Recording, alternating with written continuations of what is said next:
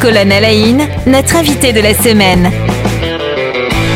Clémence Martin, bonjour. Bonjour. Voilà, on arrive au bout de cette semaine qu'on a passée ensemble. On le rappelle, vous êtes responsable des relations presse pour l'ONG Portes Ouvertes, Mhm. un site internet avec énormément d'informations sur les euh, chrétiens, les croyants qui sont persécutés de par le monde en raison de leurs croyances religieuses. Mhm. Euh, donc www.portesouvertes.fr et ce chiffre hein, qu'on peut rappeler 360 millions c'est un chiffre on n'arrive pas à l'appréhender hein, ce chiffre hein. il est tellement Ouais. énorme Mhm. mais un chiffre tellement énorme qui traduit le nombre de personnes qui euh, bien sont discriminées ou subissent euh, des persécutions des violences euh, pour motifs religieux et c'est des personnes chrétiennes hein, pour le coup Mhm. euh, puisqu'effectivement le, le spectre serait encore plus large si on, si on incluait les, les différentes religions Euh, Clémence euh, Martin, c'est une tradition dans, dans cette émission. On, on écoute et on apprend le parcours de l'invité aussi. Ah oui. On, en, on en profite et, et si vous le voulez bien, on va vous faire euh, eh bien, passer cet exercice, si, j'ai- Mm. si j'ai envie de dire. Alors là, je- du coup, je j'ai pas de notes. hein.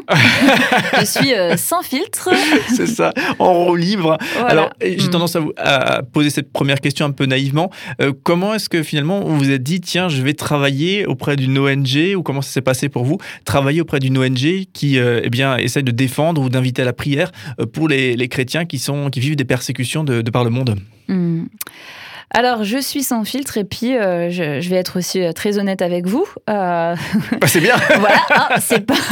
On n'imaginerait pas le contraire, bien entendu. Mais euh, je, je vais pas chercher à répondre ce que je dois répondre, mais vraiment ce qui est. Euh, donc euh, déjà, ça a commencé par euh, le fait que je me sois convertie au christianisme. Euh, là, on parle d'une ONG qui soutient les, les chrétiens qui sont persécutés dans le monde. Avant de devenir chrétienne, j'étais euh, très euh, très autocentrée. Mon seul objectif était de finalement devenir célèbre, d'avoir une chronique. Tiens, j'étais dans le milieu des médias et j'espérais avoir une chronique, peut-être sur pourquoi pas la première radio de France. C'est voilà, c'était des choses qui me qui me passionnaient. Vous aviez des rêves de l'ordre de, de professionnel du coup Ah sur, oui, sur les médias quoi. Voilà, j'avais dans, les, dans le journalisme, j'ai suivi des études dans la communication et journalisme, et c'était euh, c'était pour moi ma vie, c'était euh, ma réalisation professionnelle. Euh, lorsque j'ai découvert la personne de Jésus-Christ en lisant la Bible, j'ai été absolument émerveillée, émerveillée par son message émerveillée par la radicalité de son message, l'amour de son message et aussi la pertinence de son message pour aujourd'hui.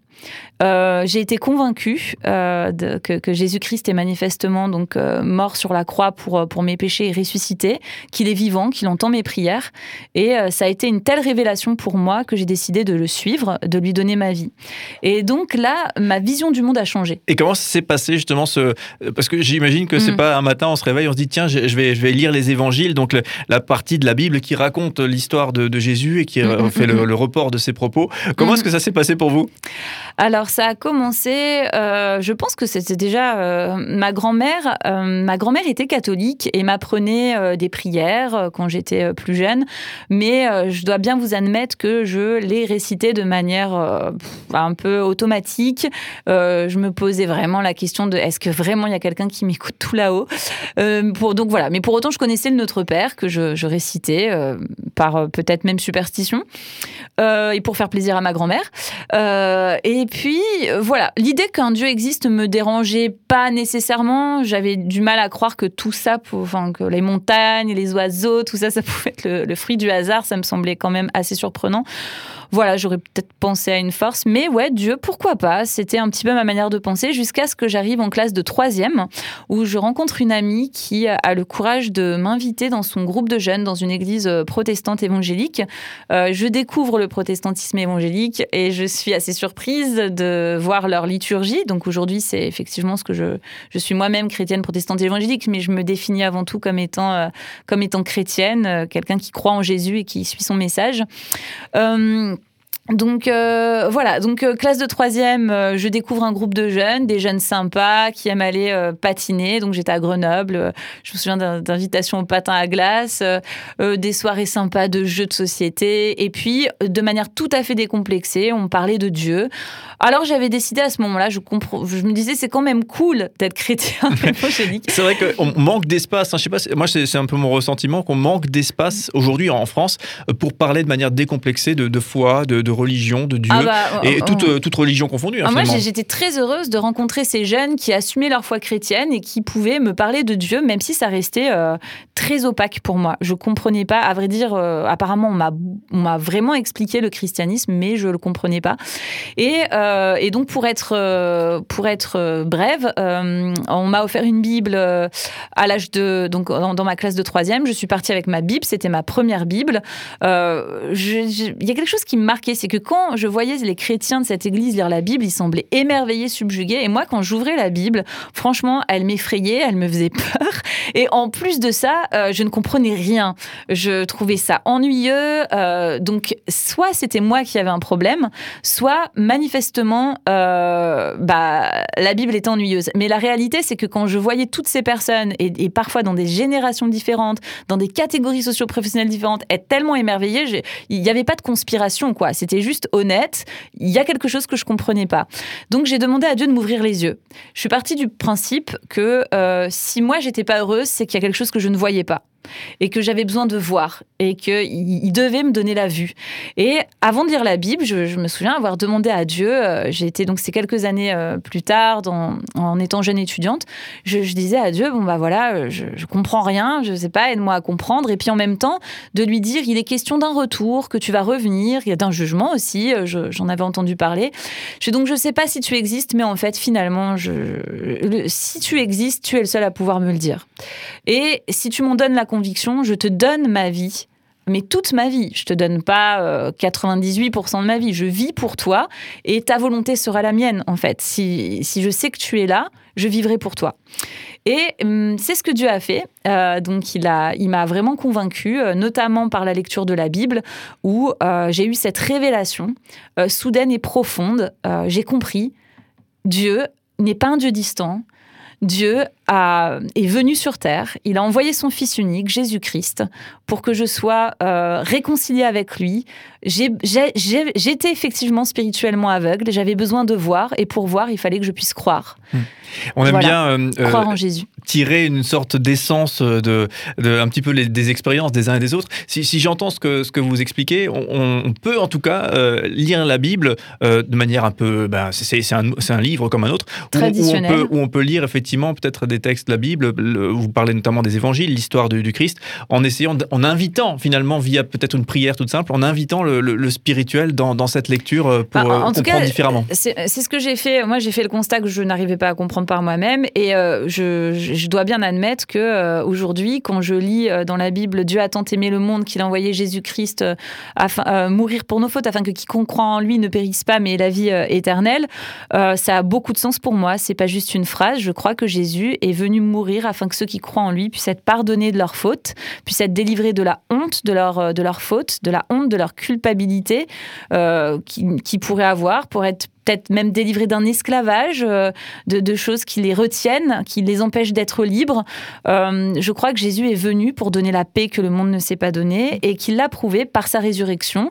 Si on lit euh, 1 Corinthiens 15, on voit aussi euh, des témoignages oculaires euh, que Jésus a été vu par ressuscité par beaucoup et c'est ma conviction aujourd'hui et qui euh, se matérialise par euh, des prières vivantes. Euh, voilà, je suis très heureuse et donc ma vision du monde a changé à ce moment-là parce que c'était ça la question comment je suis arrivée à portes ouvertes. Oui, j'allais dire, on a fait Voilà, un, petit, euh, un petit détour. Donc petit détour, mais très important. Oui. Euh, eh ben je, je- ma vision du monde a changé. Donc je voulais juste devenir célèbre pour moi-même parce que euh, je, je pensais que que réussir sa vie c'était réussir professionnellement. Donc je voulais, ça passait par la célébrité d'après ce que je, mon rapport à la vie. Et quand je suis devenue chrétienne, là j'avais vraiment plus envie de ça. J'avais juste envie d'aider mon prochain de manière très sincère et honnête. Mais voilà, j'étais, euh, j'avais peur du sang, donc devenir infirmière me semblait pas du tout adapté à mon profil. Euh, donc je savais pas quoi faire. J'ai donc pris un temps de, de prière.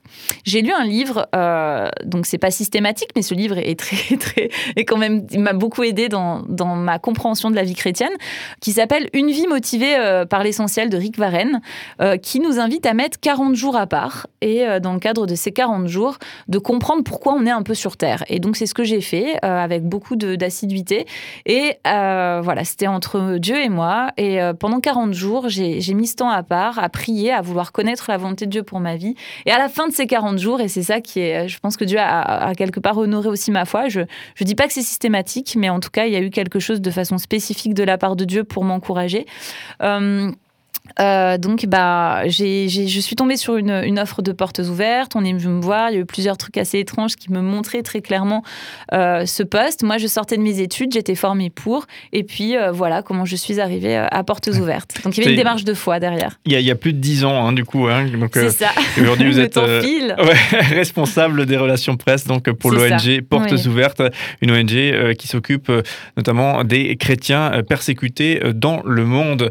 et il y avait ce chiffre euh, qu'on a évoqué toute cette, semaine, hein, c'est notre sujet, hein, de 360 millions le nombre de personnes euh, qui, qui, sont euh, persécutées, qui, vivent des discriminations fortes en raison de leurs convictions chrétiennes. Merci en tout cas pour votre travail, merci de nous avoir partagé un petit peu de votre histoire.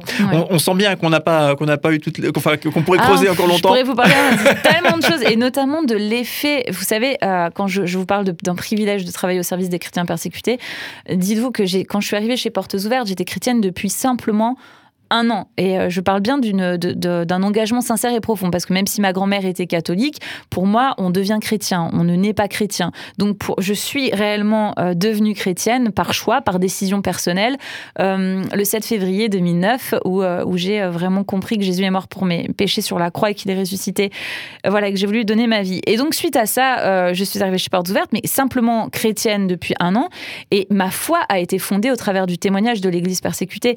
Je leur suis extrêmement extrêmement redevable. Il me montre comment il me montre euh, la présence de Dieu parmi eux d'une façon si, euh, si concrète. Donc euh, tout ce que je suis aujourd'hui, c'est grâce à Dieu. Et Dieu a utilisé l'Église persécutée pour me bénir. L'Église persécutée a un message pour nous en tant que croyants, un message très fort qui nous aide à vivre avec une consécration une, très belle consécration qui nous aide à, être fidèles à Jésus-Christ, à expérimenter la paix, le pardon. Dans ma vie, j'ai été amenée à faire des choix radicaux pour, euh, pour Jésus que je ne regrette pas aujourd'hui, qui ont été difficiles à prendre. Euh, euh, et, je les ai pris, j'ai fait ces choix-là parce que euh, quelque part, j'avais l'exemple de, j'avais l'exemple de, des exemples sérieux de frères et sœurs qui détestaient le compromis dans le monde et qui étaient prêts à mourir pour ne pas céder au compromis. Et donc voilà, je suis reconnaissante. Oui, c'est ça, effectivement, toutes ces situations qui sont rapportées par l'ONG Portes Ouvertes, on voit des, gens qui, ben, au péril de leur vie, continuent, persévèrent dans des Pardonne. Euh, et effectivement, voilà, on la force, et on a donné des exemples cette mm. semaine, on la force de pardonner. Euh, j'ai presque tendance à dire l'impardonnable. Euh, et, et, voilà, c'est, on, est, on, est, on est grandi en entendant tout simplement ces, histoires, même si on se demande souvent où est-ce qu'ils vont trouver cette, cette force. peut-être qu'effectivement, les, voilà, les, les, sûr que c'est, les croyants auront une réponse. Voilà, c'est ça. merci en tout cas, Clémence Martin, d'avoir été avec nous toute cette semaine. Ben, on vous retrouve forcément l'année prochaine, euh, euh, au plus tard, j'ai tendance à dire, parce qu'il y aura la sortie du nouvel index mondial de la persécution. Et bien sûr, on suivra de ça de près et on entendra eh bien, les évolutions euh, de votre bouche. Et peut-être plus tôt, on ne sait pas effectivement si d'aventure il y a des, sujets brûlants d'actualité qui nécessitent effectivement un regard, celui de l'ONG Portes Ouvertes, sur ces actualités. Merci en tout cas et on vous dit bonne suite et courage vraiment pour la suite de vos actions. Merci Cédric.